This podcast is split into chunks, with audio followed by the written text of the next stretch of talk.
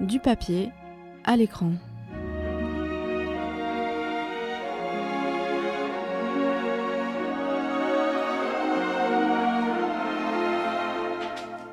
Salut à tous, c'est Justine. On se retrouve aujourd'hui pour une nouvelle chronique de Du papier à l'écran. Cet été, j'ai eu 25 ans. Et pour fêter cela, on m'a offert une place pour aller voir l'exposition Tim Burton à Paris, un de mes réalisateurs préférés. L'expo était juste dingue et j'en ai encore des étoiles plein les yeux. C'est pourquoi, pour cette avant-dernière chronique spéciale Halloween, je vais parler d'un de mes films préférés du réalisateur. Il s'agit de Sleepy Hollow, la légende du cavalier sans tête. Fin 18e siècle, Ichabod Crane, alias ce cher Johnny Depp, un inspecteur new-yorkais ne jurant que par la science et aux méthodes scientifiques d'avant-garde, est envoyé dans le petit village de Sleepy Hollow pour enquêter sur une série de meurtres par décapitation. Tous les habitants du village pensent que le meurtrier est le cavalier sans tête, un cruel mercenaire mort pendant la guerre d'indépendance des États-Unis il y a 20 ans et qui serait revenu des enfers pour se venger. Tout d'abord, moqueur face à ses croyances, Ichabod Crane se fera pourtant une raison, car le cavalier sans tête existe bel et bien. Il cherchera coûte que coûte un moyen de l'anéantir avec l'aide de Katrina, la fille d'un riche propriétaire agricole dont il est tombé amoureux. Le film, qui a obtenu plusieurs récompenses, dont l'Oscar des meilleurs décors, oui oui, il a reçu l'Oscar des meilleurs décors, mérité. N'est pas la seule version que l'on a de la nouvelle de Washington Irving. Il y a eu un film Disney sorti en 1949 qui s'appelle Le crapaud et le maître d'école, qui a été bien fidèle à l'œuvre originale, mais qui était terrifiant. Même à 25 ans, t'as encore des frissons quand tu regardes la course-poursuite entre Ichabod Crane et le cavalier sans tête. Je dis ça parce que ça m'arrive encore. mais jugez pas Ah mais on juge pas, on juge pas. ça nous arrive aussi. Ça m'arrive. Une autre adaptation connue est une série télévisée américaine de 4 saisons diffusée de 2013 à 2017 dans laquelle Ichabod, espion pour George Washington, se réveille au 21e siècle dans la ville de Sleepy Hollow et vient en aide à une policière pour l'aider à résoudre des meurtres.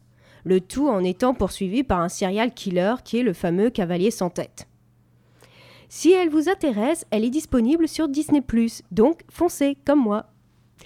L'œuvre originale est une courte nouvelle de Washington Irving, publiée entre 1819 et 1820 dans le recueil Esquisses de Geoffrey Crayon. Washington Irving est considéré comme une des premières plumes des États-Unis. Il faut dire que Tim Burton et la série diffèrent vachement de la nouvelle. Voici pour vous le résumé. Ichabod Crane est un instituteur venu enseigner dans l'école du village de Sleepy Hollow et la description qu'on donne de lui est peu flatteuse.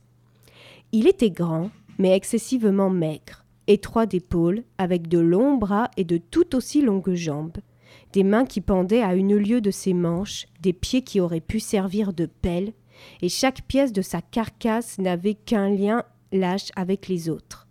Sa tête était petite, avec un crâne aplati au sommet, des oreilles gigantesques, de grands yeux verts, vitreux et un long nez de bécasse.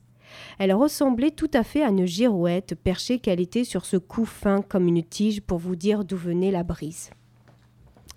Mais il a un certain succès avec les femmes du village qui le considèrent comme un érudit, un prince comparé avec la rudesse des hommes du village. Il tombe amoureux de Katrina, la fille d'un riche fermier qui a de nombreux prétendants.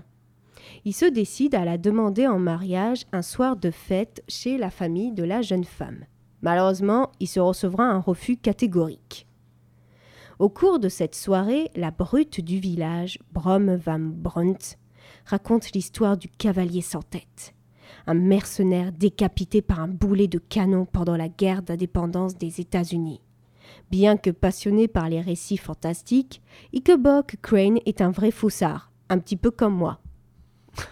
Il faut bien l'avouer, j'aime beaucoup regarder les thrillers ou certains films d'horreur, mais il faut avouer que je suis une vraie poule mouillée. Donc, euh, si vous voulez des sensations fortes, venez surtout pas me chercher.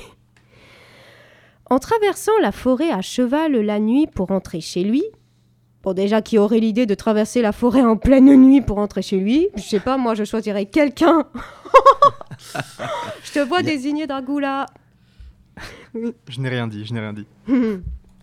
Donc, en traversant la forêt à cheval la nuit pour rentrer chez lui et sans être accompagné, Ikobok se retrouve nez à nez avec le fantôme du cavalier sans tête qui le poursuit dans une course effrénée. Au moment où Ikebok atteint une petite église, le cavalier se sert de sa tête comme projectile et frappe Ikebok à la tête.